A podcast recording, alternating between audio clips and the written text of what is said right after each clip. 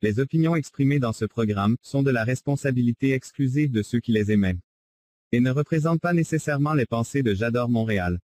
Las opiniones expresadas en este programa son responsabilidad exclusiva de quienes las expresan, y no representan necesariamente los pensamientos de Yador Montreal. The opinions expressed in this program are the exclusive responsibility of those who emit them and do not necessarily represent the thoughts of J'adore Montreal.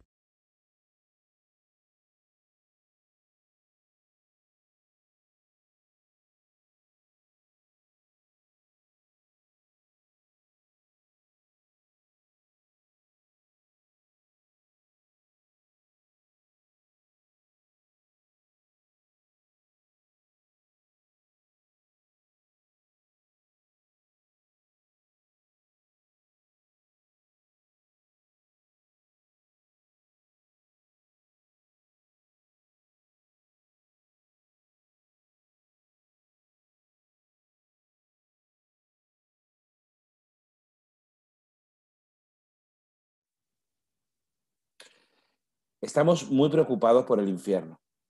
Y el verdadero infierno lo hacemos aquí, estando juntos. Eh, solo hay dos maneras de salvarse. Una es sencilla.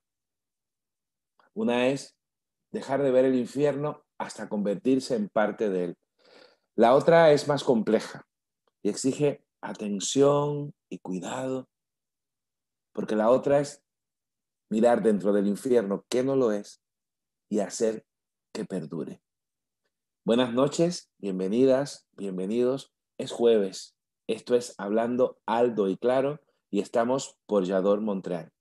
Si estás viéndonos por otra red, por otra aplicación, por cualquiera de esas cosas que ahora mismo aturullan nuestra existencia para hacernos creer que estamos mejor comunicados y más cerca, pues no. Entra en www.jadore-mediomontreal.com barra en directo y podrás eh, pues hacer comentarios en directos.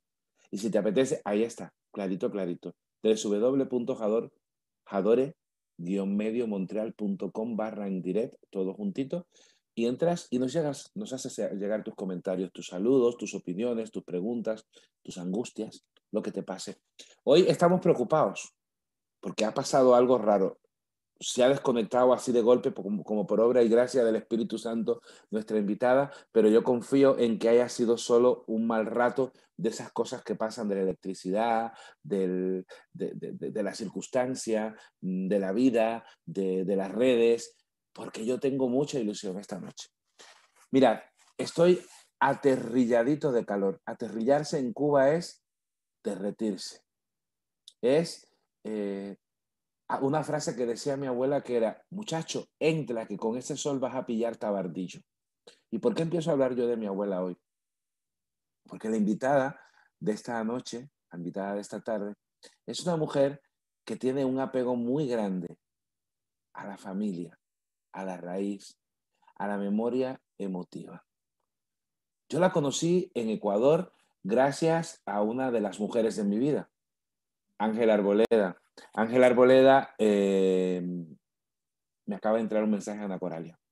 Ángel Arboleda eh, mm, organizaba eh, uno de los eventos más importantes de narración oral que ha habido en Iberoamérica, que era primero el Cerro de Cuentos, que luego derivó en el Cerrito, en el que niños y niñas de su escuela, de la escuela Imaginario, contaban y venían niños y niñas de otras escuelas de otros países, de Costa Rica, como nuestra invitada, de México, de Venezuela, de Colombia. Y durante unos días las niñas y los niños eh, compartían, jugaban, convivían, eh, ya estaban algunos empezando la adolescencia y no dudo que hasta algunos se hubieran enamorado. Yo la conocí en Ecuador. Hemos compartido muchas risas. Eh, sabe de mí algunos secretos que no sé si se atreverá a decir. Pero lo que más me gusta de Ana Coralia es su cercanía, su proximidad, su autenticidad. Tiene una voz profunda como de cueva, como de madre gruñona, y ríe con la misma eh, algarabía con la que pisa. Es como un elefante en una cacharrería. Es una mujer que no pasa desapercibida y que luego te envuelve con una ternura que le nace de donde le nace esa voz cálida con la que nos arrulla y que nos canta.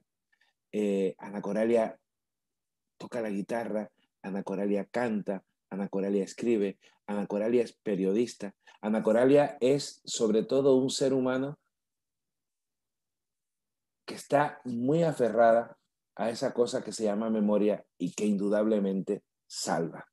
Eh, yo no sé si ya se habrá conectado. Si no se conectó, yo seguiré hablando, porque que sepáis que hoy estáis entrando a mi casa, a la que será mi casa durante un año. Es decir, estuve viviendo en Madrid y ahora eh, estoy viviendo de nuevo en Ciudad Real, que es mi casa, casa de España. Y hoy estoy feliz, estoy eh, excitado, estoy jubiloso porque siempre compartir con ella es eh, un placer. Siempre compartir con ella es un lujo. Ahí está nuestra amiga Ivonne Gamboa. Que sigan los festejos. Feliz cumpleaños. Es que el lunes fue mi cumpleaños. Estoy feliz. Miren, estoy enamorado, estoy feliz. Tengo 55 años y mañana me voy a Ámsterdam y el sábado me voy a Colombia. Tenía que haber estado con ella en Colombia, pero así son las cosas cuando son el del alma. Estuvimos dudando si íbamos o no íbamos por la pandemia, pero hay lugares y hay personas a las que uno no le puede decir que no. Ella me ha dicho que sí, por eso está esta noche con nosotros, con vosotras, con vosotros, conmigo y con ella.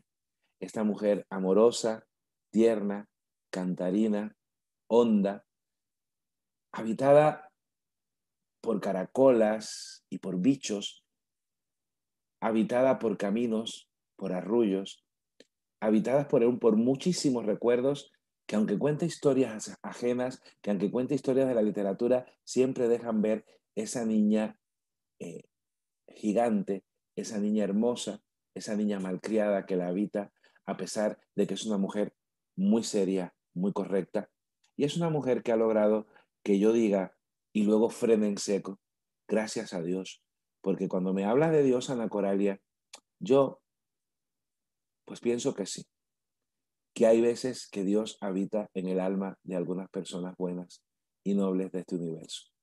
Buenas noches. Es jueves. Esto es Hablando Algo y Claro. Hoy nos vamos hasta Costa Rica. Eh, de verdad. Estamos en Yador Montreal. www.jadore-mediomontreal.com barra en direct. Haces como Ivonne Gamboa que ya ha enviado su comentario. Te conectas y aquí estamos nosotros. Nos vamos a un corte chiquitito. Esta es la primera parte, la presentación, y parece que por fin se han restablecido las comunicaciones con el más allá. Nos vemos enseguida. Bienvenidas y bienvenidos. Hablando alto y claro, porque la vida es más vida si se nombra, porque la vida que se cuenta pone alas a los sueños, porque los sueños arropan esperanzas, porque en la infancia nacen las mejores palabras para nombrar el mundo y sus caminos, porque la vida se vive y se cuenta, hablando alto y claro, todos los jueves, Chador Montreal.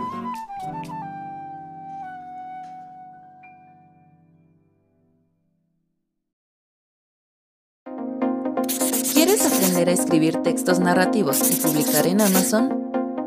Paso a paso y sin experiencia previa.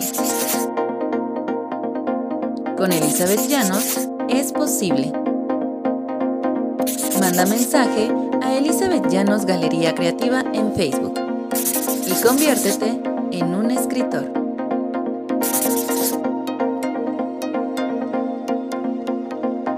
Curso online. Cupo limitado costos accesibles.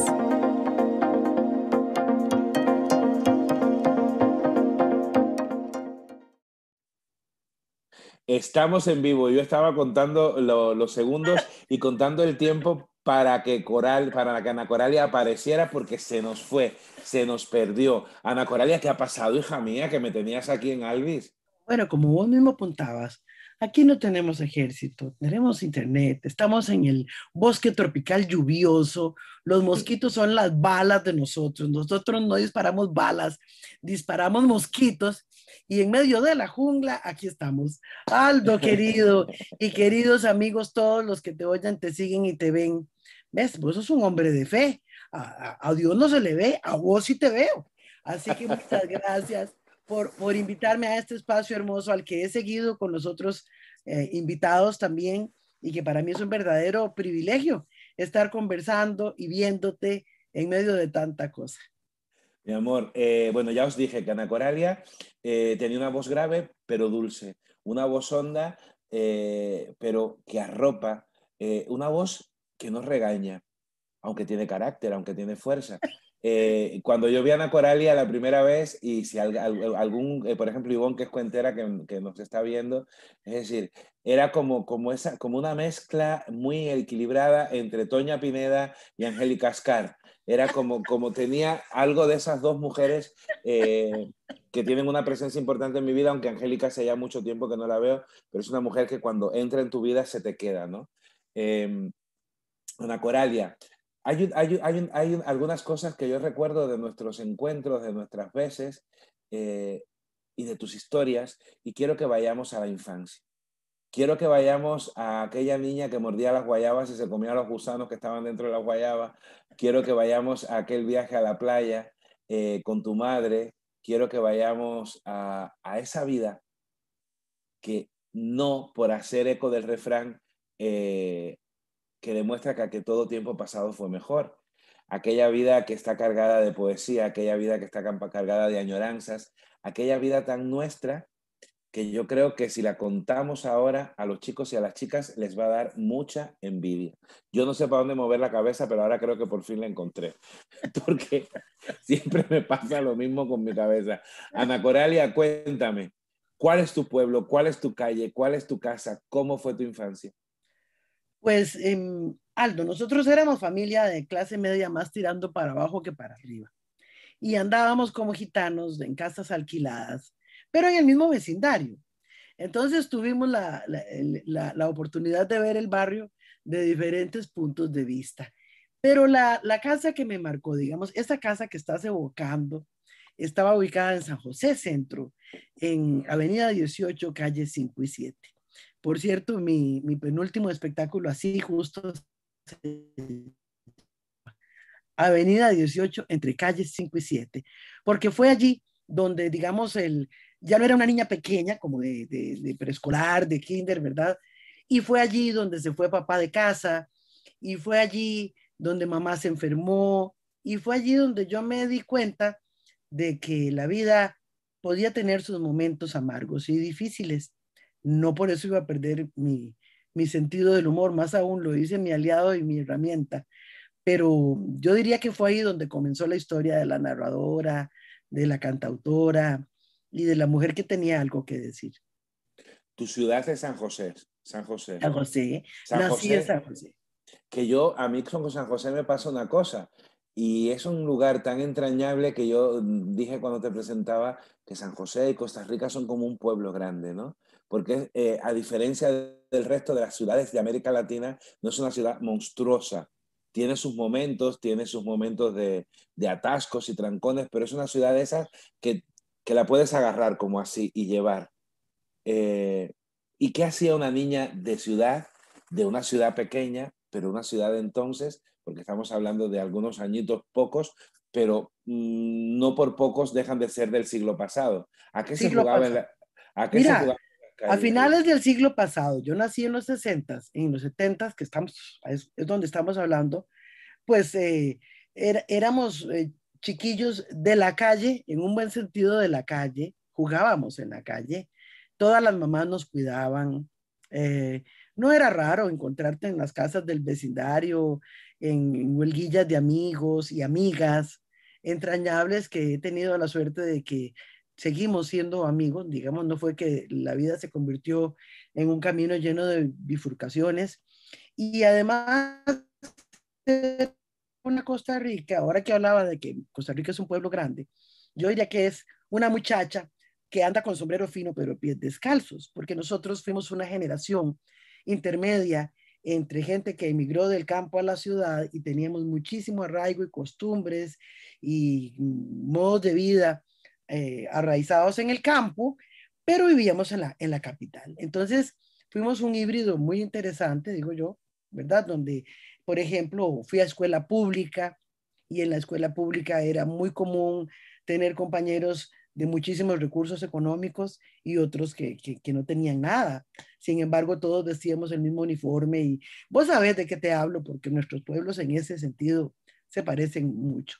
Entonces, este, eh, no, no me crié en un país tan contrastado como, como tengo ahora, donde era más bien como una pendiente, como una donde íbamos todos caminando a nuestro paso. Ahora más bien yo visualizaría que es unas gradas muy altas y, para bajar o para subir. Para bajar nunca ha sido problema porque puedes bajar de costado. Pero para subir, para subir. Y más que subir por subir, me gustaría que subiésemos todos juntos, no solamente unos cuantos. Anaco, me, a mí has hablado de algo que, que a mí sigue siendo eh, un, yo que soy de pueblo, pueblo, pueblo y no soy de ciudad, eh, me ha abocado eh, a los niños de la calle. Cuando hablamos de, esa, de, ese concepto que luego derivó en un concepto peyorativo y, y, de, y, de, clase y de exclusión, porque hablar de niños de la calle era hablar de niños problemas, niños que, que, el propio sistema generó y que el propio sistema rechazó, como suele pasar en estas sociedades nuestras, que, el, que, que, que, la, el, que somos como una suerte de desechos del, que el sistema maneja y lleva y trae como, como les parece. ¿En qué momento tú sientes que se perdió la calle? ¿Cuándo perdimos eh. la calle? ¿Cuándo la infancia perdió la calle? Esa, esa es una excelente pregunta. Mira, yo creo que conforme, bueno, al, al final esas, esas inconsistencias sociales generan mucha violencia y generan eh, también el, el, hermano menor de la pobreza es la delincuencia y toda esta cosa, el impacto también de tanta droga. Costa Rica siempre ha sido un corredor biológico. Aquí los animales pasan de arriba para abajo y de, de abajo para arriba, pero no solamente biológico, Aquí pasa todo, Alto. Aquí pasa todo, de abajo para arriba y de arriba para abajo. Y algunas de esas cosas que pasaban se quedaron. Entonces, este, nos volvimos desconfiados, nos volvimos a ver ya con otros ojos.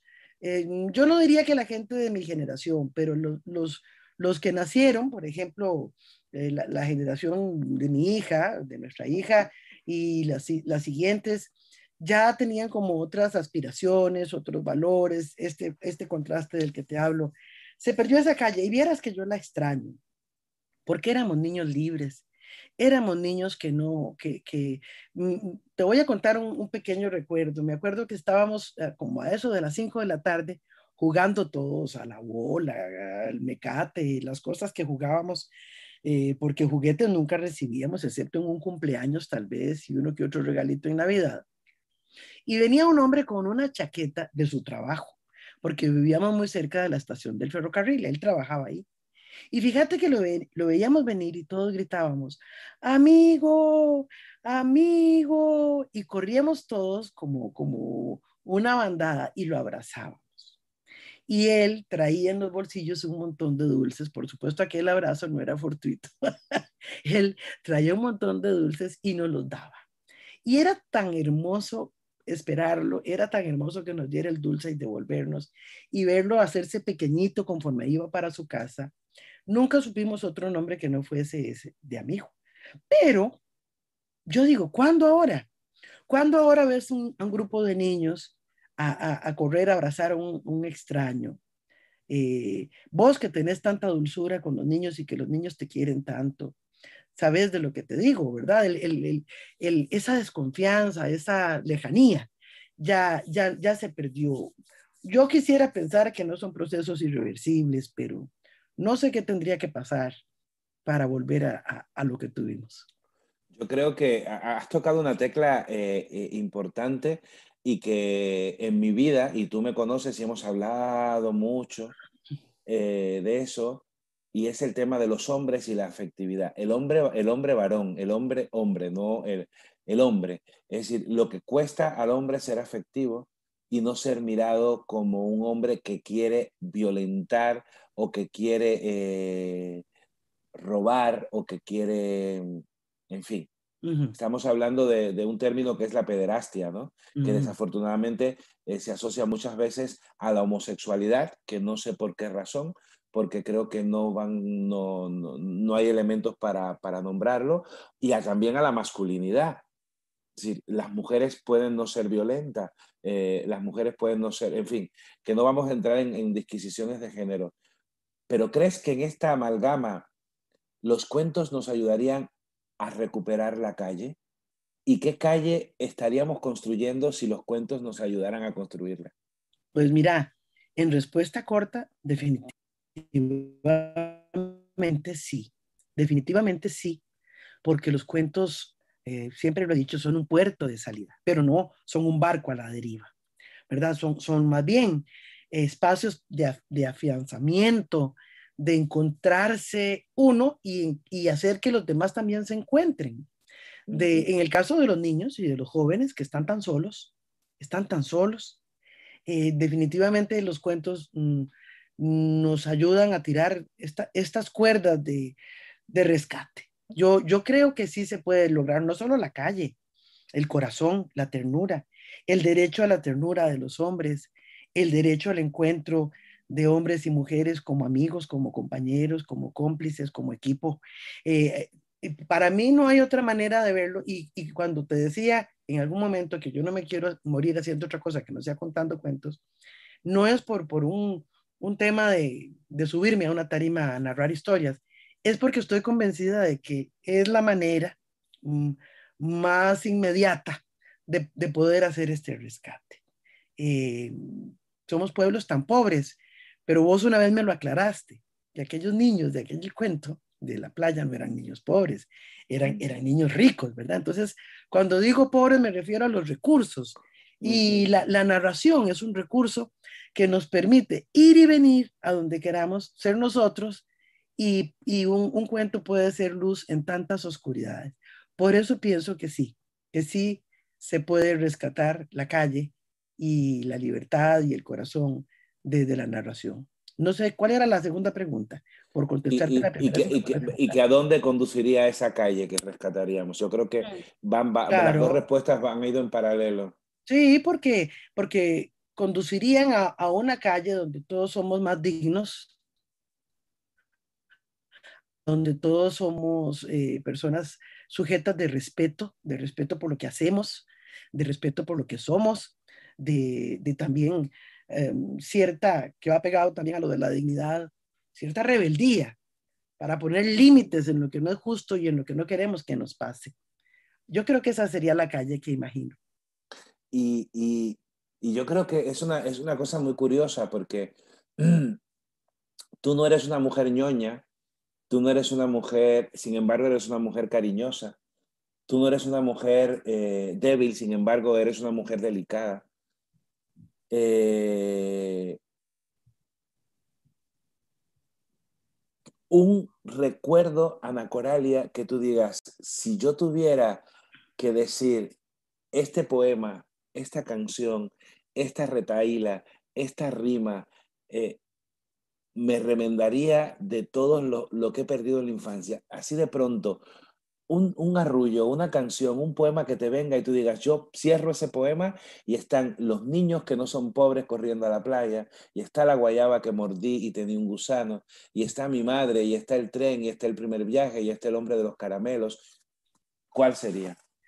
Em, una, una, canción que, que hice este, para mamá, precisamente, que, dice así, hoy amanecí queriéndote más por todo lo que has sido y serás para mí, por cultivar mi risa con el sudor de tu lucha, por saber blanquear mis alas con el calcio de tus uñas por hacer de mis pequeños triunfos grandes glorias de tu propia historia, por ser el primer renglón, donde comienzan todas mis memorias, por curarme los raspones cuando me gana la vida y aplaudir a mi favor si es que gano la partida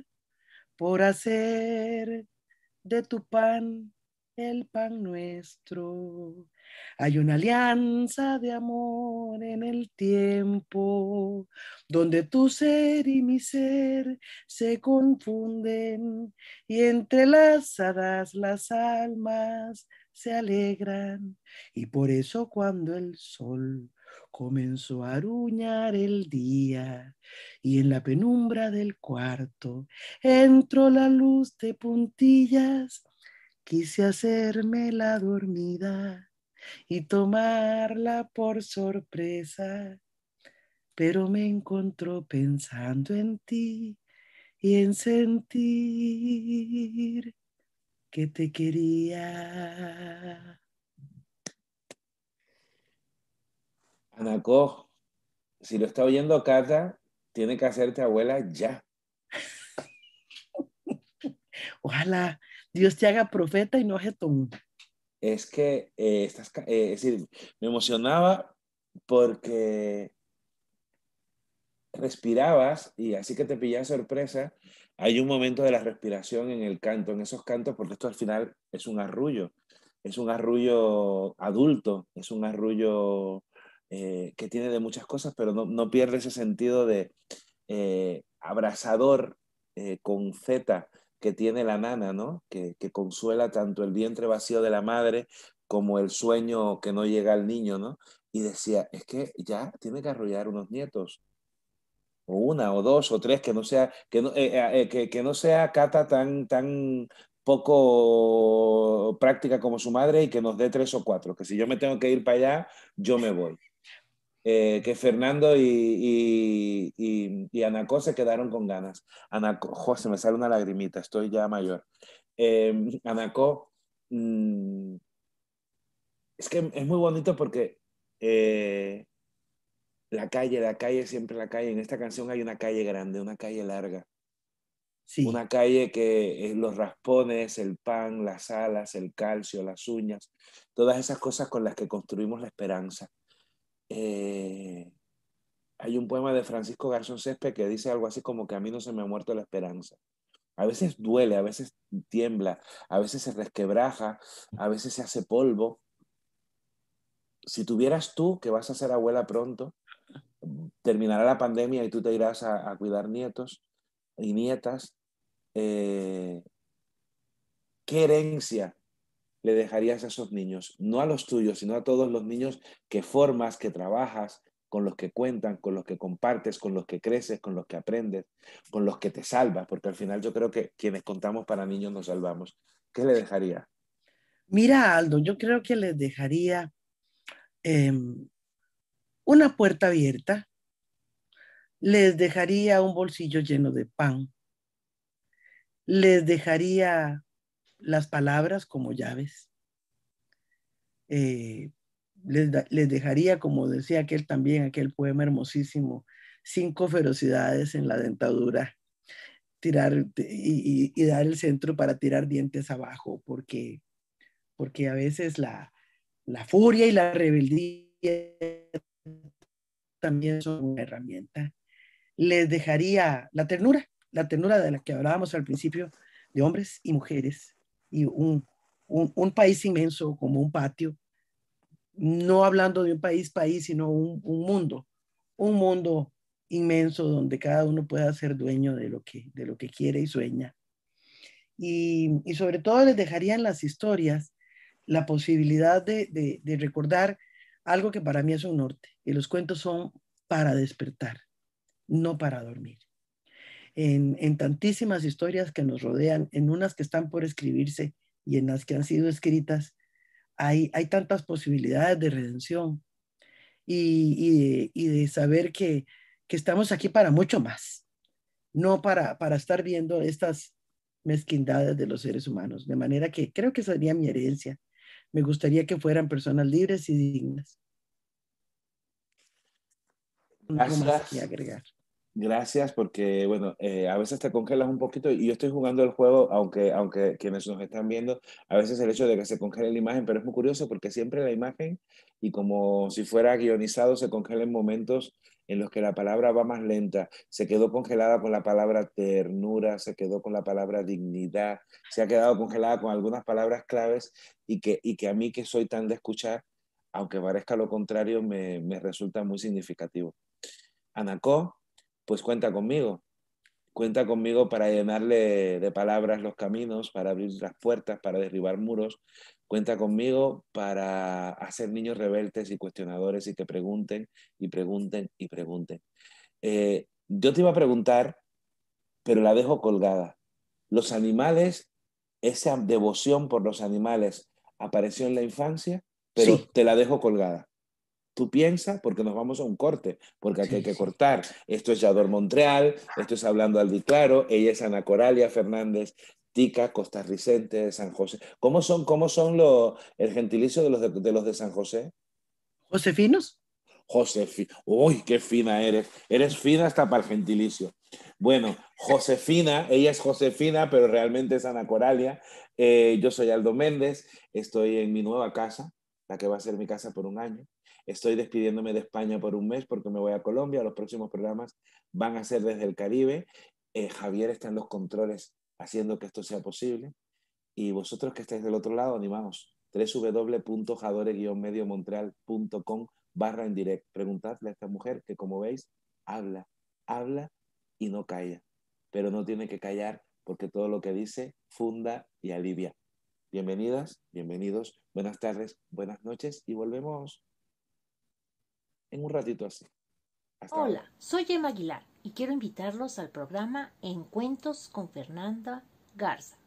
Se transmitirá este domingo 15 de agosto a las 9 de la noche Ciudad de México, 10 de la noche Montreal, por la plataforma Yadore Montreal. Recuerda, ahí es el lugar donde nos encuetamos. Hasta la vista.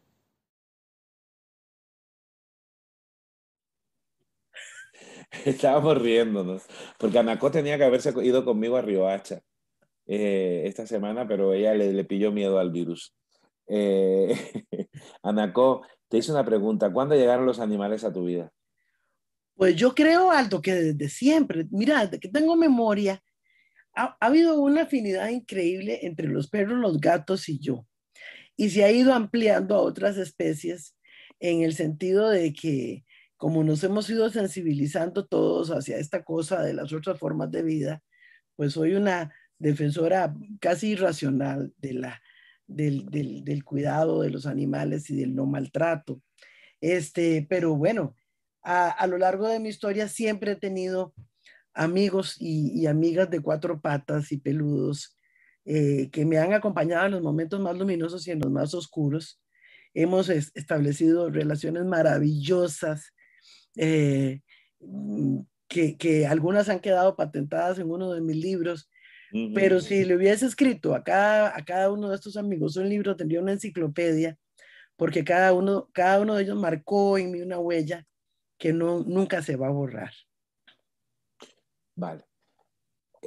Es que los animales en ti, charrales, eh, Eh, pero yo quería, en este bloque hablamos de lo profesional y yo creo que los niños y las niñas de calle siempre hubo un animal con el que compartimos el bocadillo, eh, que nos robó el caramelo, con el, que el mango, siempre hubo un animal que nos delató el el primer beso en la esquina. Es decir, los animales formaban parte de ese, de, ese, de ese micromundo afectivo que era la calle, de la que hablamos al principio. Y entonces yo de pronto en ese momento en el que tú me estabas hablando y hablamos de tu madre, y hablamos, yo vi mover la cola a charrales y le dije, pues tengo que decirle algo de los animales a Anaco. Anaco, desde los 11 años eh, cantas sí. y, tocas la guitarra.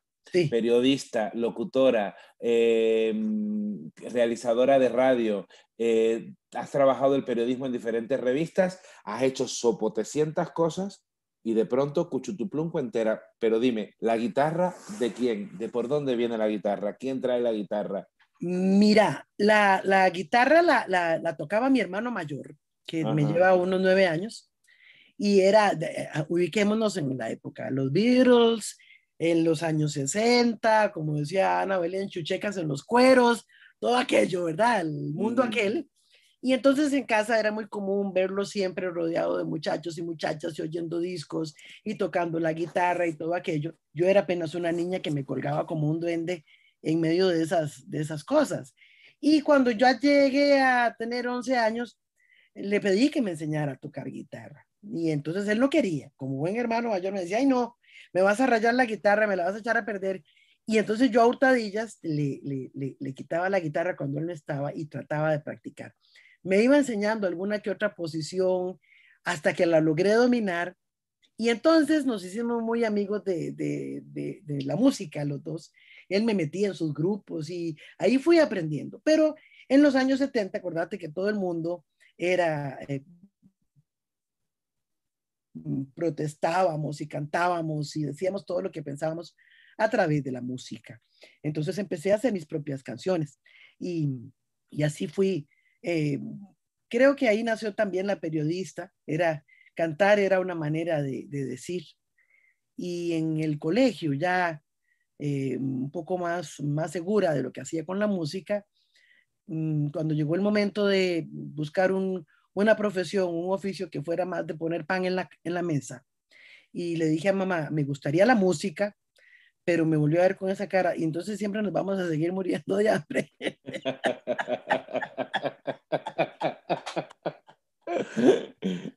Entonces me fui por el periodismo más con la idea de formalizar, una inquietud que traía, pero ha sido maravilloso, Alto, porque fíjate, de, eh, y lo, creo que te lo ponía en, unos renglones por allí, en la narración se funden todas estas otras habilidades.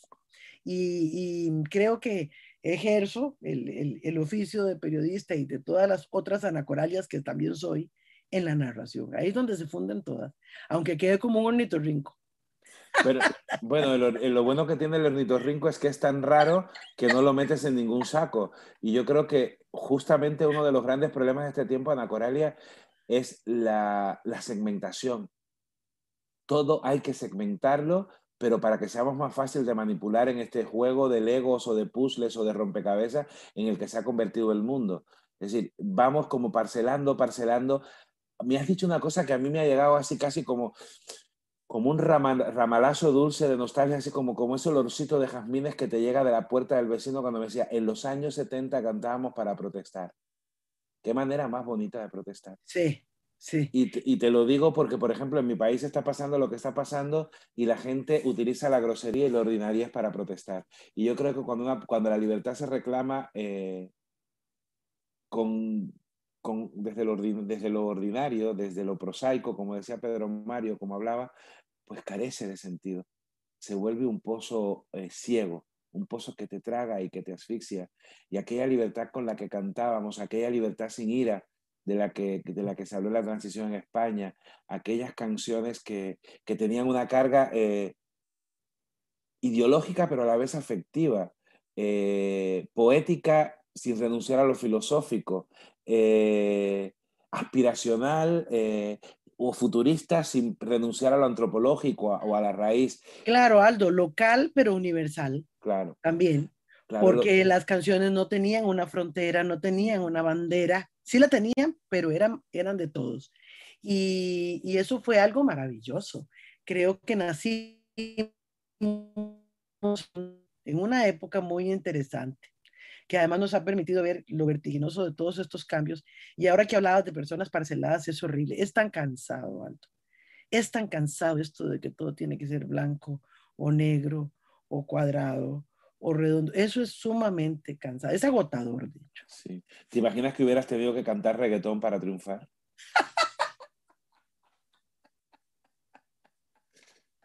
¿Te imaginas, Ana Coralia? porque, porque me lo imagino me da, me da risa. Claro, es que es, es, muy curioso porque ahora si reggaetoneas triunfas. automáticamente te nominan a los Grammy, automáticamente eres disco de platino, automáticamente eres guapa, famosa, automáticamente. es súper curioso. hablando de personas bonitas, acaba de conectar una mujer que es una mujer dulcísima, eh, orfebre, con una sensibilidad enorme que conocí a través de una amiga querida que se llama Noemí Crosas, ella se llama Marina Guzmán, vive en Perú, y te dice, hola Josefina. Bueno, Josefina, hola, Josefina es su gentilicio, Marina. Ella es Ana Coralia Fernández.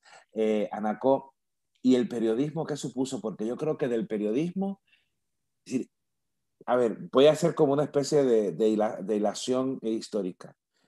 De la motivación para estudiar periodismo en los 70 o en los 80, porque ya fue 70-80 al periodismo que luego se fue colocando en los noventas y en lo que ha devenido ese periodismo de ahora? ¿Qué ha pasado?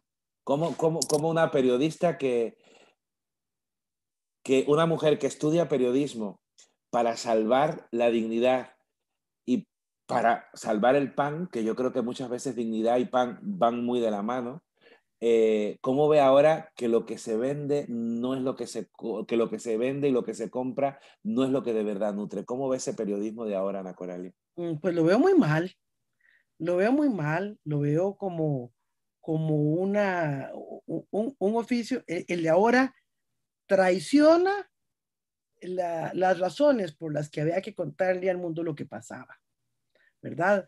Yo creo, utilizando un cuento de, de metáfora, aquel cuento maravilloso del rey anda desnudo, de los trajes del emperador, trajes nuevos del emperador. Para mí ese era la voz, la voz del periodista. El rey anda desnudo. Despierten, ¿verdad? Eh, y creo que ahora todos nos quedamos callados viendo al rey desnudo. se ha vuelto el periodismo ah, asalariado, se ha vuelto el periodismo cómplice de un sistema que se blinda se ha vuelto el periodismo glamoroso, se ha vuelto light, se ha vuelto complaciente. Y especialmente eh, como que va construyendo más cuartos oscuros. Porque fíjate que hemos hecho el ejercicio aquí, Fer y yo, así, libreta en mano, de cuál noticia es buena y cierta, porque una cosa es que sea buena y otra es que sea cierta, y, y nos hemos quedado con el papel en blanco realmente mm, prescindiría yo de esta, de esta manera de, ni siquiera de informar, de, de hacer un oficio, porque para mí eso no es comunicación. Extraño aquellos años y como te digo, no quiero sentirme como los viejitos que estamos hablando, ¿verdad? De que nuestras épocas fueron mejores. No, no, no. Había muchas cosas que arreglar. Pero definitivamente, mm, digamos, yo con vos me subiría al Titanic, pero con este periodismo no. Uy, tú y yo lo diríamos rapidísimo.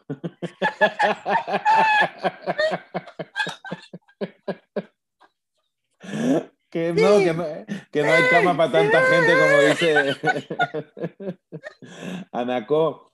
Eh, tienes otra de mis pasiones que yo, es, yo creo que es lo que sueño, la radio. Yo creo que la radio es el medio eh, de comunicación por excelencia. Sí, sí lo es. Eh, ¿Qué te enamoró de la radio? ¿Quién te llevó a la radio? ¿Quién... Me llevó a la radio Aldo, una gran maestra que ya falleció, actriz también. Se llamaba Aide Delef, eh, una mujer que, que, en Costa Rica no fue muy, muy reconocida por sus iguales, pero era una mujer con una gran visión, una primerísima actriz. Y nos hicimos amigas cuando ella tenía 40 y yo tenía 15. Mm. Em, la fui a ver al teatro y entonces ella era la directora de algo que se llamaba aquí el Departamento de Radio del Ministerio de Cultura. Yo iba y pasaba ya las tardes metida, me, me, fui metiendo como una mascota, me fui metiendo como un ratón. Cuando ese proyecto se consolidó en lo que se convirtió luego en la Radio Nacional, me llevaron, me llevaron un día a hacerme una entrevista por lo de las canciones y me estaba escuchando el director de programación y me ofreció trabajo. Y entonces ahí comienza otra faceta fascinante. Eh, efectivamente, tenés toda la razón cuando decís que es el medio por encima de cualquier otro. Esa posibilidad de la, de, la escucha, de llegar a la gente por lo que no se ve. y especialmente a los sectores más lejanos, más, mm, porque, porque recuerdo que nosotros teníamos toda la tarde programación para la gente del área rural y era maravilloso la, la, el intercambio, eran tiempos de cartas y de telegramas, ¿verdad? No había la posibilidad de esta interacción de ahora. Eh, fíjate que los papeles de la radio, los guiones, eran eh, mm, de colores con muchos papeles carbones, porque había que sacar muchas copias. Claro. Y fíjate que entonces un día les digo yo a los chiquillos, vieran lo que les tengo, porque sobraba el papel carbón y se botaba en red más, pero se botaba y entonces les digo yo, de aquí a todo el que me escriba le voy a mandar papel carbón.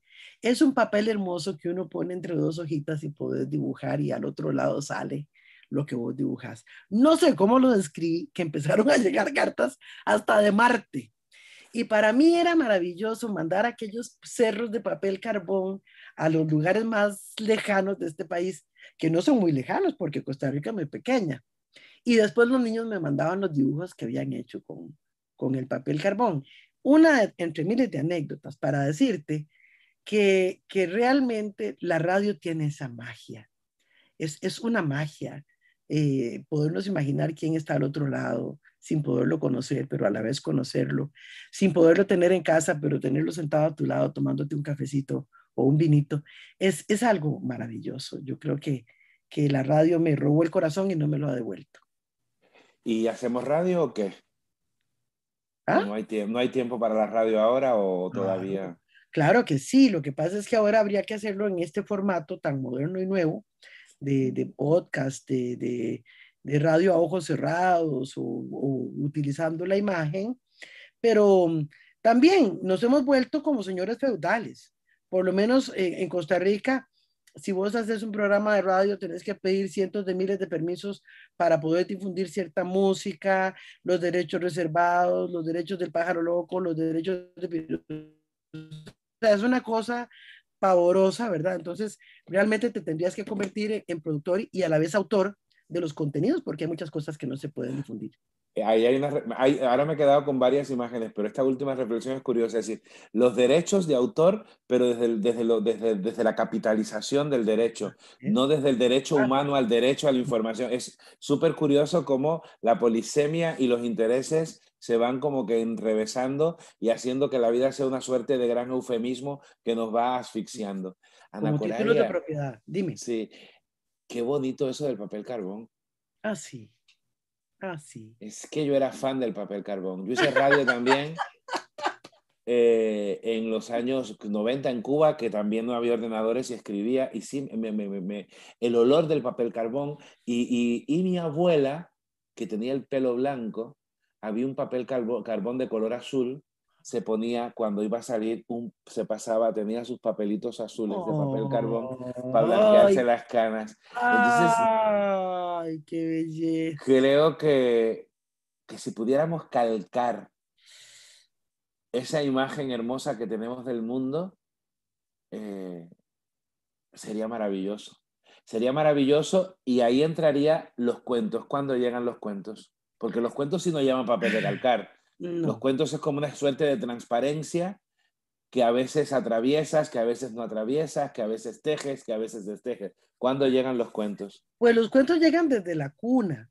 Fíjate que mamá y papá, que a pesar de que después ellos se fueron separando mucho, eh, pero, pero la hora de dormir era uno o era el otro, el que nos, por lo menos a mí, me, me cantaba papá, papá tenía una voz muy bonita y papá era hijo de cubano.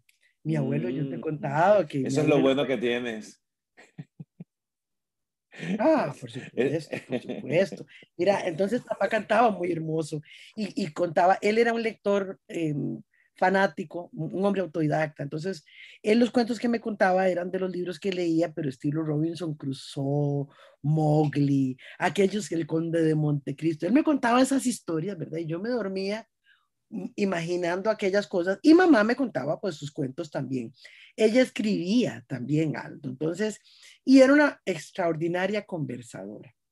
Entonces no te puedo decir las veces que que llegaban sus amigas y yo estaba por ahí, siempre estaba por ahí.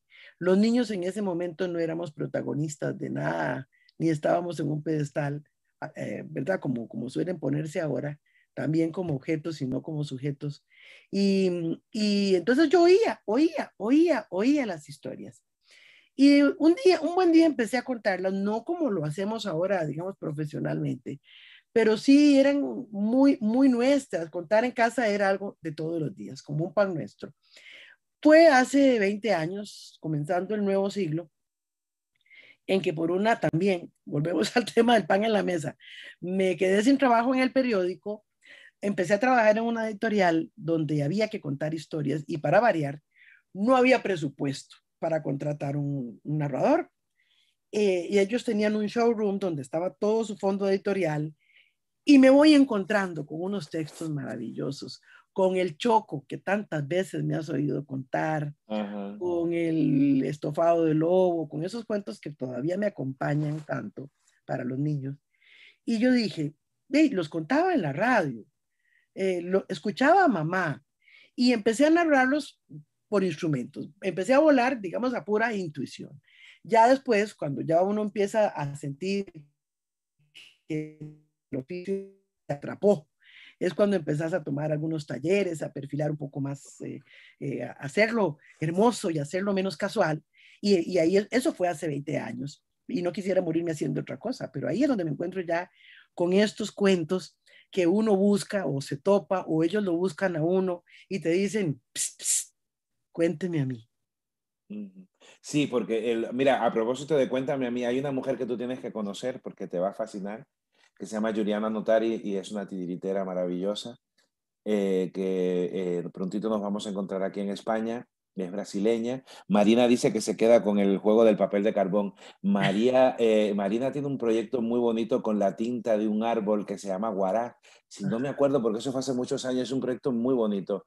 Eh, todo eso, a ver, hay un batiburrillo y en el, ese batiburrillo existencial hay un denominador común que es la palabra dicha desde la emoción.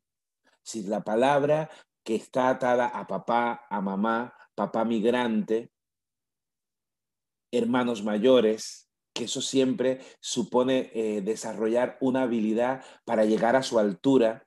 Claro. Es decir, es ahí siempre, yo creo que cuando uno es más pequeño que el resto de los hermanos, siempre tiene que trepar y eso te hace hábil socialmente para que te lleven a sus fiestas, para que te dejen salir con ellos, para, para ver lo que quieres ver, pero no te toca todavía ver. ahí hay un juego. Y, claro, lógicamente todo eso, periodista, em, locutora de radio, eh, yo creo que la radio también, eh, en, el, en la época en la que tú estabas, eh, no era una radio que se improvisara, sino era una radio que se escribía. Y teníamos conciencia de la gramática, de la semántica, de, es decir, había un montón de cosas que ahora en la radio se ha perdido. A veces tú oyes a los locutores decir cada burrada eh, que tú dices, Dios mío, como se levantara Giligaya, que el otro día supe que han encontrado a uno más viejo que Nebrija en un, en, un libro de gramática anterior, leí hace una semana por periódico, si como se levantara cualquiera de estos que ha hecho tanto por, por, por dignificar o, hacer que trascienda la, la, lengua. Lo de escritora, ¿cuándo llega? ¿Cuándo llega? ¿Cuál fue el primer libro? Mira, el, primer libro, em, había escrito yo unos cuentitos para un proyecto de, valores. Em, digo cuentitos porque nunca me he sentido escritora con mayúscula, me siento escritora con minúscula. Y de repente surge la posibilidad de compilarlos en un primer tomo que se llama cuentos para volar con valor. No me siento escritora para niños muy pequeños. Yo más bien creo que la voz a la que me, con la que me dirijo es a los, a los niños que están entre los 11 y de ahí para arriba, como los jóvenes de 15 y 16. Porque yo siento, Aldo, que conforme uno va creciendo, se va, la sociedad te va invisibilizando. Y apareces cuando tenés que llenar tu primera fórmula de tributación directa para pagar impuestos. O sea, realmente como ser humano, en esa parte como que te dibujas. Los muchachos están sumamente solos. Es algo que a mí, pues no me quita el sueño, pero yo quisiera remediarlo de alguna forma. Eh, bueno, mm, ellos mismos se acompañan entre ellos, pero cuando, cuando digo que están solos, es que tienen tanto que decir y, y, nadie los escucha. Entonces, escribo este primer libro como tímidamente, como eh, también por instrumentos, lo publico con una editorial que se llama Club de Libros, es una editorial de autogestión en Costa Rica, pequeña, que, que, le publica a, a, los que nadie nos publica. Y entonces este, salimos con ese libro y para mi sorpresa, se, se vendieron todos. La intención no era hacer dinero porque uno sabe que, que, que, no se hace dinero escribiendo libros a menos que seas un otro tipo de escritor maravilloso. Y, entonces tuvimos que hacer varias reimpresiones. Posterior a eso llega a Charrales, del, de tu Charrales, que siempre me lo mencionas. Luego escribo un libro para, de cuentos, de cinco cuentos, que se llama Sobrevivientes. Creo que en algún momento te lo hice llegar también.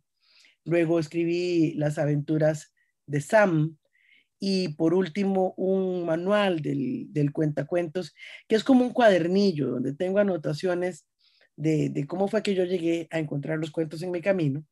Y para el que quiera, pues, empezar por allí, le puede, le puede servir. Dos de ellos fueron financiados por unas becas del Ministerio de Cultura y los otros de mi propio bolsillo, porque así como que te diga que hay una editorial que llegue que te financia los, libros, ¿no? Es ahí donde también está la, la, la escritora, eh, y, en, y, definitivamente tengo otras ideas y otros proyectos por allí, pero imprimir es caro y en este momento no es, no es el, el, el óptimo para ponerse a, a, a, gastar los recursos en, en cosas que no van a llegar a pronto.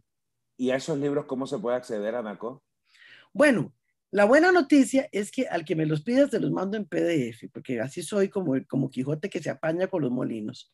Eh, no, no, físicamente es muy difícil porque el correo es caro y no te garantiza que, que, te vayan a llegar, pero yo tengo todos los libros en PDF, así que para todas las personas que están escuchando en este momento, si alguien quisiera que con gusto le, le hiciera llegar algunos de estos textos, los tengo diagramados en PDF y con muchísimo gusto los hago vale, llegar. pero con, con, muchísimo gusto y yo propongo, yo no sé cuál será el coste de ese envío, que por supuesto como él está bien, pero ya sí me parece que podríamos eh, empezar a generar que esos envíos por PDF, aunque sea un precio mínimo, porque sí. que, que, supone el no haya papel, que no sé qué, para poder financiar otros proyectos, porque realmente cuando, cuando vamos por la vida, como vamos a manos rotas, no es que queramos tener las manos llenas, es que queremos seguir teniendo las manos rotas. Pero si esas manos rotas no tienen algo que dan, no, eh, vamos a dejar que los niños que a quienes le queremos regalar esa calle no tengamos para meterle pan en el bolsillo. Obvio. Migajitas de ternura, comiguitas de ternura, como decía Alberto Cortés. Ajá. Entonces, Anaco, eh, yo quiero ver ese libro de, de, de sobre narración oral. Claro, no, eh, así que no, habrá que, no, no, no, yo tengo, quiero verlo en Costa Rica porque yo tengo la deuda con Costa Rica. Yo estuve en Costa Rica, pero no he estado contigo y con Rodolfo, que son mis amores costarricenses. Aquí está tu casa. Eh, Aquí está tu casa. Y, y, quiero, quiero estar y quiero hacer, quiero hacer radio contigo. Eh, y quiero escribir canciones contigo y quiero bailar contigo, vivir contigo. y hundirte conmigo en el Titanic. En el Titanic. Entonces, eh, como veis, Ana Coralia es lo que decía, es una niña que sigue yendo y viniendo, que sigue yendo y viniendo. Me gusta este viaje porque no hemos salido de una calle. Yo creo que al final la biografía de Ana Coralia se puede resumir en una calle con muchas ventanas y con las puertas abiertas. La biografía de Ana Coralia eh, tiene el privilegio que tuvimos los que nacimos en los años 60, 60 en el baby boom, cuando el boom luego se transformó en las bombas del narcotráfico, en las bombas de todo eso que nos robó la calle, eh, cuando las esperanzas para bien o para mal estaban marcadas por la ideología y se defendían las calles y los tiempos y la esperanza fuerza de canciones. Eh, por eso canta, por eso cuenta, por eso es mi amiga. Por eso cuando yo digo, eh, recuerdo una vez en Barranquilla que estuvimos hablando en tu habitación, porque yo no sé, quien ha estado conmigo en el festival, sabéis que me meto en las habitaciones de todo, soy muy cazuelero y porque no hay cocina en los hoteles y no me gustaría cocinar y preparar el desayuno de todos. Eh, un día algo me dijo y le dije gracias a Dios y, y paré en seco porque eh, Juliana que me está escuchando ahora, yo nunca había invocado a Dios. Y entonces había hablado con esta mujer de fe, este hombre de poca fe, o bueno, yo como soy un poquito martiano en ese sentido de tengo fe en el mejoramiento humano en la vida futura y en la utilidad de la virtud. Y entonces, eh, cuando hablo con Ana Coralia, yo creo en esa fe, en la utilidad de la virtud. Porque el pan y la poesía no se pueden separar. Cuando uno busca el pan por amor, siempre ese pan lo amasa, lo cuece y a veces le pone la sal, la poesía. Porque la vida es un gran poema. ¿Qué hacemos jugando? A perdernos, a desaparecernos, a salvarnos, a sobrevivir. Por eso hemos compartido esta noche con Anaco que ahora vamos a un corte y ella me va a preguntar a mí lo que le dé la gana, que seguramente dirá algo que yo sé que estoy preparado para decirle. Y entonces le diré, no, no tengo, pero tú me vas a mandar el dinero. Acordaos, Ana Coralia, dime tu correo electrónico para Paradigma. paradigma arroba, arroba ice.co.cr. Ahí la cagamos con eso. Te lo voy buscad, a poner en mensaje. bu- buscad, no, no, no, no, mira, busquen Ana Coralia eh, eh, Fernández en, En Facebook. en Facebook y si no me buscáis a mí y yo os hago llegar incluso su WhatsApp para que ella, que me lo va a mandar por WhatsApp el teléfono, para que tengáis, para que conozcáis. eh, es muy bonito porque para, conozcáis, para que conozcáis desde el silencio de sus libros la voz de una mujer que habla de la esperanza. Acaba de, de- de entrar de- o llegar un mensaje de Marina Guz- Guzmán también que a mí no me ha llegado, pero aquí no lo veo. Y, y entonces, eh, que dice que me encantan las tardes de niños y Ana Coralia, Josefina. Eh, entonces, buscar a Ana Coralia. Yo creo que deberíamos buscarnos todos los que tenemos algo que compartir, los que tenemos un camino, los que tuvimos una calle, los que tuvimos miedos y los que llegamos a ser poetas porque un día la madre nos miró mirándonos a los ojos y nos dijo, hay que salvar el pan. Pero esa misma madre nos remendó las alas con su ternura, con su amor, con su tiempo. Y como en un maleficio, aquí estamos, jugando el juego de salir de esta jaula, que es el infierno, para buscar un ratito, como hemos buscado esta noche, y detenernos a mirar qué no es infierno y hacer que perdure. Ana Coralia vuelve a preguntarme. Volvemos enseguida. Esto es Hablando y Claro, esto es Yador Montreal y en un ratito estamos con vosotros. Gracias, Anaco.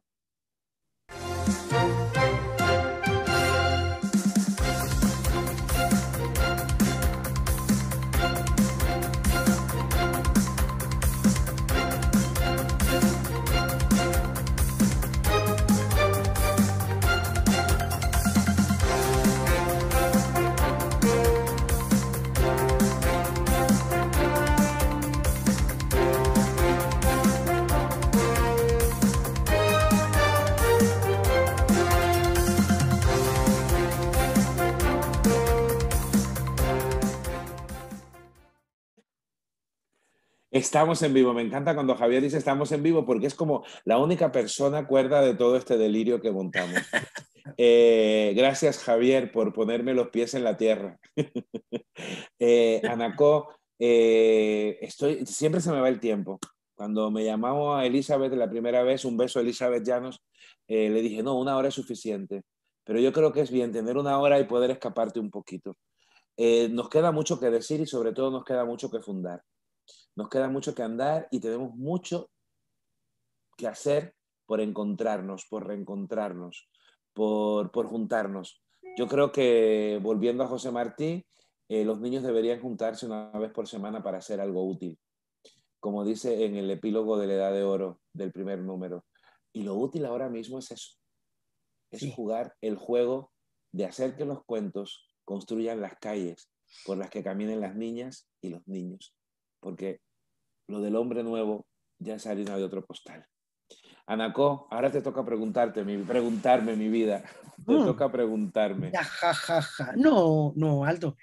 Mm, uno, Aldo Méndez lo conoce y, y creo que, que la imagen es muy elocuente. Hay, hay pocas cosas, porque no, no se necesita el detalle para saber que es un hombre lleno de ternura, de, de, palabras agudas, inteligentes, eh, informadas, estructuradas, y eso es muy importante.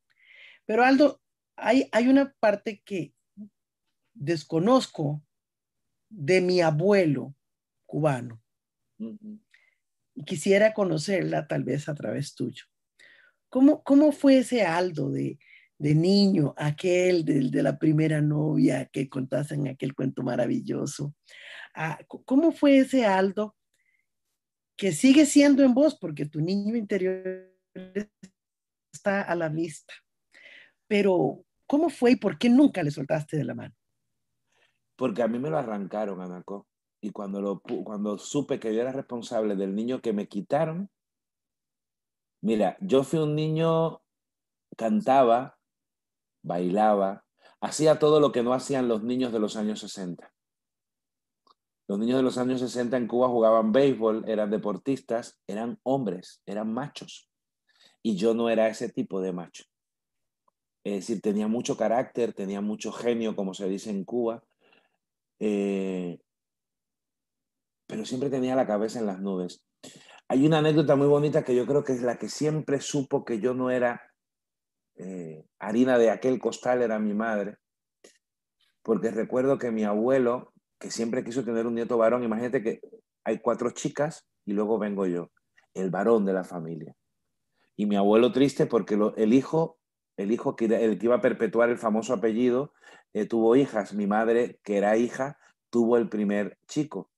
Y recuerdo que mi abuelo, mi madre contó en algún momento, ha contado alguna vez, que mi abuelo eh, me fue a regalar un caballo. Y mi madre le dijo, no, porque este va a estudiar.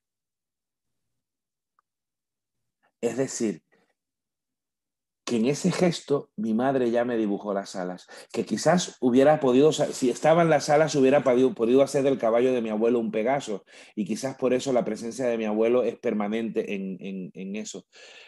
Pero hubo un momento en el que el niño, en el niño insistió, y claro, el niño que no, el niño crecía, pero a la par que crecía el niño, crecía un miedo, y era el miedo a ser distinto Mm, era el miedo a mi sexualidad, era el miedo a...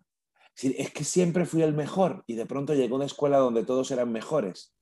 Y ahí el ego te juega una mala pasada. Y adolescencia, ima- imagínate este, este, este triángulo de las Bermudas, adolescencia, ego y sexualidad. Te, para- a, que a que te da para una tesis doctoral. Pues en ese tiempo eh, se, se me perdió el niño. Me lo perdieron, lo perdí. Y lo rescaté, creo que lo rescaté cuando rescaté los cuentos. Los cuentos me ayudaron a rescatar mi voz infantil, mi voz masculina, mi voz homosexual, mi voz diferente, mi voz, mi voz, mi voz, y me han ido ayudando a jugar. Y a veces soy irreverente, y a veces tengo miedo porque a veces digo las cosas y no las pienso, y tú lo sabes. Tú lo sabes. Y hay personas que me juzgan y me han juzgado hasta de racista eh, cuando estoy muy alejado de, cualquier tipo de discriminación por sexo, raza o, por lo que sea. Eh, e incluso aun- aunque no lo acepte, trato de tolerarlo, es, es- es mi, mi juego. Pero yo creo que el día que descubrí que el niño era el que me permitía subir libre al escenario, que el niño era el que, me permitía, el, que me permitía jugar con mis palabras, que el niño era el que me ponía la vara para saltar el abismo de los miedos, que el niño era el que me permitía el reenganche con todo lo que soy, pues dije, esta es la mía. Yo creo que el día que un adulto descubre que, hay, que el niño que fue nunca se murió y que si es auténtico y que todo niño es siempre auténtico, con muy poquita agua, muy poquita luz, muy poquito sol, muy poquito calor, pero con una mirada honda, puede florecer, florece. Entonces yo creo que fueron los cuentos y mi Mayra Navarro y, y la gente que ha visto en mí la ternura. Y la gente que ha visto en mí la ternura. Eh, porque yo necesito de la ternura. Yo Sí. necesito intuir cuando detrás de una persona que me mira hay ternura. Yo, por ejemplo, ahora me he enamorado precisamente por la ternura. Porque hay alguien que me mira con ternura. Hay alguien que me toca con ternura. Entonces, para mí la ternura es algo imprescindible. Aunque a veces sea ñoño, aunque a veces sea... No, me, no, no le tengo miedo a- ni a la cursilería ni al ñoño, si al final somos latinoamericanos, que somos los padres de la telenovela. Y nuestros más grandes poetas, en toda antología poética de América Latina, en todos los grandes poéticas de, poetas de América Latina, han escrito al menos una cursilada. Porque tú quieres algo más trascendental y más cursi que el bolero. ¿Y qué sería de América Latina sin el bolero? Por ejemplo. Eso. ¿Y cómo venciste? ¿Cómo venciste tu miedo a ser distinto? Porque ese es un fantasma que a todos los que somos distintos nos persigue. La Coralia, eh, lo vencí porque no quedaba otra. Lo vencí porque siempre me fui. A veces el miedo se vence huyendo. Y a veces el miedo se, vence, se vence enfrentando ese miedo esencial se, ven, se aprende a vencer enfrentando otros miedos circunstanciales. Es decir, me fui a los 12 años a una escuela y becado, desnudarme con otros chicos, bañarnos 60 chicos a la vez en las mismas duchas, pasarnos el jabón, eh, ver, ver madurar los cuerpos de mis compañeros y mi propio cuerpo. Ahí hay un miedo que había que superar. Luego, cuando me fui a La Habana a estudiar, eh, yo de pueblo, verme en aquellas luces que entonces tenía La Habana, era un miedo, es decir, yo no quería, eh, no me daba vergüenza ser el guajirito, pero el, chico de pueblo tenía que colocarse en aquel lugar. Luego cuando me fui a Moscú, entonces fue siempre como yendo, yendo, yendo. Y fue una suerte de fuga, pero una fuga que al final terminó encontrándome. y, y, fue tan así, Ana Coralia, que mi primer cuento es un cuento de Onelo Jorge Cardoso que se llama eh, La serpiente y su cola y que habla de eso. Habla del reencuentro de un niño y su abuelo con el afecto. Yo creo que el día en que empecé a perder fue que empecé a ganar. Cuando empecé a alejarme y ahora no me da vergüenza. Pero hubo un tiempo en el que tuve vergüenza. Cuando yo empecé a contar, no soy este Aldo de ahora, porque tenía mucha vergüenza de que se me reconociera la voz homosexual y que esa voz homosexual tuviera... Pero ahora siento que hay cada niño que te mira reconociéndose en ti y necesito por eso, por el compromiso, sin bandera, sin ideología, solo por la convicción romántica y poética de que enseña más una actitud consecuente que un grito rabioso. Oh, sí.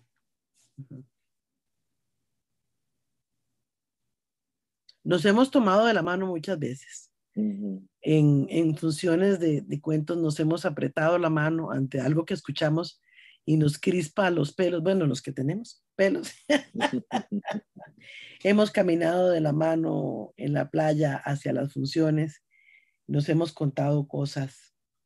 En, ese camino, Aldo, hay, hay mil personas que te, que te queremos y, te, admiramos profundamente. Una vez te conté que te vi en un video, porque siempre ando buscando cosas, cosas. Y yo no soñaba ni con conocerte. Y, y dije, ¿qué, qué increíble, si yo, si yo pudiera conocer a este, a este ser y el cielo estaba escuchando, vos que sos un descreído, pero el cielo estaba escuchando y te conocí en, ese, en ese lugar mágico, raro y, exuberante que es Río Hacha. Eh, nos conocimos en Ecuador. En Ecuador. Pero, eh, mm, compartimos muchísimo más en, en, los, en los, bueno, hasta me salvaste la vida una vez, ¿te acordás? Que me dio una cosa terrible y Aldo Méndez me cuidó con agüita de arroz, este, después de pegarme una regañada. Y, y en ese caminar, Aldo, ¿cuánto te hemos, te hemos acompañado los amigos o, o, o somos prescindibles? Porque yo te siento muy vital cuando estás acompañado, cuando estás, siempre me decís, estoy en la casa de un amigo, pasé la Navidad donde unos amigos. La palabra amigo siempre te rodea. ¿Qué tan fundamental es esa palabra en tu vida? Decía Teresita Fernández que el único amor verdadero es la amistad. Yo justo antes de entrar al aire te lo decía. Yo tengo mucha suerte, Ana Coralia. Yo creo que conozco a las mejores personas del mundo. Si, no sé si, a veces pienso que no me lo merezco porque soy deslenguado, porque soy irreverente, porque soy burlón, porque soy...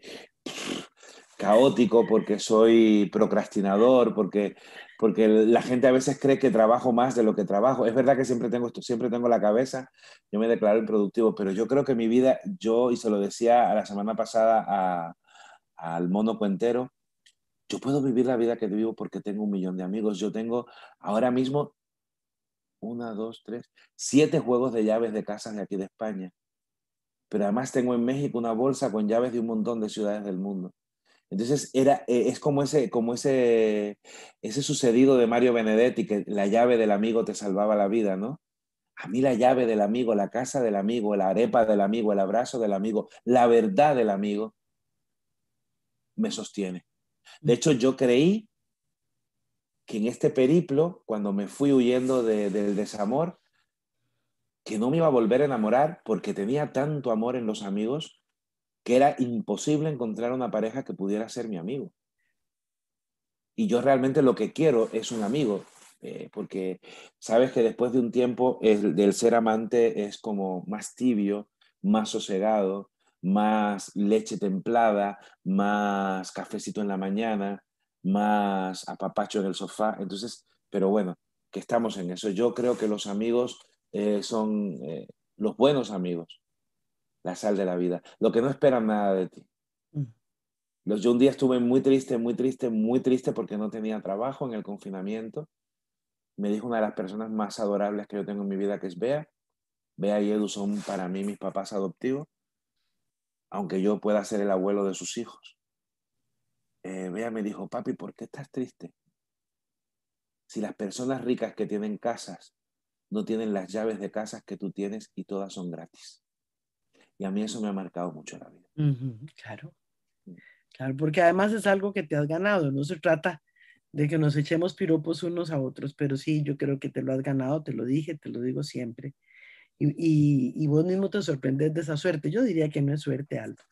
Es, es una, una, una huerta que has labrado con tus propias manos y estás recogiendo los frutos de tanto cariño. Porque además me parece que en tu trabajo hay mucho de, eh, hay todo de auténtico, de original, no te pareces a nadie. Y más aún, has sido maestro y guía, no solamente de los chicos cuando hemos dado talleres, sino de otros cuenteros y de otros definitivamente los festivales no son los mismos cuando no estás. Eh, lo digo de todo corazón, de verdad que sí. Em, pues ya mis preguntas se van acabando. Ya mis preguntas se van acabando porque, porque no, no quiero preguntar tonterías, pero nada más decirte que, hay personas imprescindibles, como decía Brecht, y, y vos sos una de ellas, por lo menos en mi vida. Ya se sabe que todos podemos en cualquier momento picar el tiquete, pero vos sos de las imprescindibles en mi vida. Más bien, muchísimas gracias por haberme invitado a este espacio tan maravilloso y vernos en esta ventana, en esta ventana extraordinaria, tan, tan alta, tan clara, tan tuya, y, donde nos permitís asomarnos para contar un poco el camino recorrido. Gracias a ti, gracias, insisto, Angelita Arboleda, que nos puso en el camino. Eh, gracias a Nicolubo, que nos reencontró. Eh, gracias a todas, a todos los que hacen posible que vayamos tejiendo afectos. Que vayamos eh, con esas migajitas de ternura, con esas migajitas de pan en los bolsillos, buscando el tiempo de volver a ser niños de la calle. Eh, estoy emocionado porque mañana me voy a Riohacha, tenía que estar contigo y era una de esas ilusiones, que, aunque tuviera que volver a cuidarte de tus despropósitos de vidas, porque cuando dejas a Fernando en casa te vuelves loca. Em, la semana que viene hablaré con otra mujer, otra de las mujeres de mi vida que se llama De la Riagada. Es una cuentera y maestra chilena, productora, una mujer infatigable eh, a la que conocí gracias a Marita Fonsalsen y con la que me encontré en una, en una esquina de Santiago de Chile, cruzando el río Mapocho, llegando a Bellavista, y la conocí un miércoles, si mal no recuerdo, y el sábado estaba cocinando en su casa y desde entonces cocino en su casa de Santiago. Ana Coralia, que los caminos nos encuentren. Escríbanme si quieren sus libros eh, o sus textos que yo se los hago llegar. Y siempre con la convicción de que le hagáis por PayPal alguna donación o que le paguéis porque hay que defender a la gente que funda, porque el mundo necesita pilares y nosotros vamos a seguir sentándonos al borde del camino, aunque la silla sea tentadora, pero nos vamos a sentar con los niños a curarnos los raspones como los curaba la madre de Ana Coralia, a surcirnos las alas convencidos de que este infierno lo podemos salvar estando juntos, deteniendo a mirar dentro del infierno, que no lo es, y haciendo que trascienda, que perdure y nos siga motivando. Buenas noches, buenas tardes, Ana Coralia, te quiero siempre. Un beso a Cata, un beso a Fernando y un beso hasta Costa Rica.